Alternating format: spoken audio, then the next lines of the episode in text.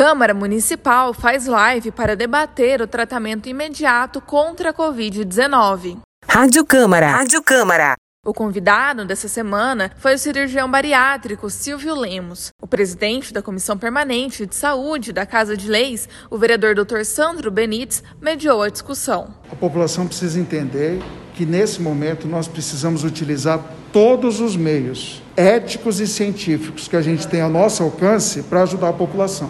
Então eu não posso ter a população dividida. É um momento de união.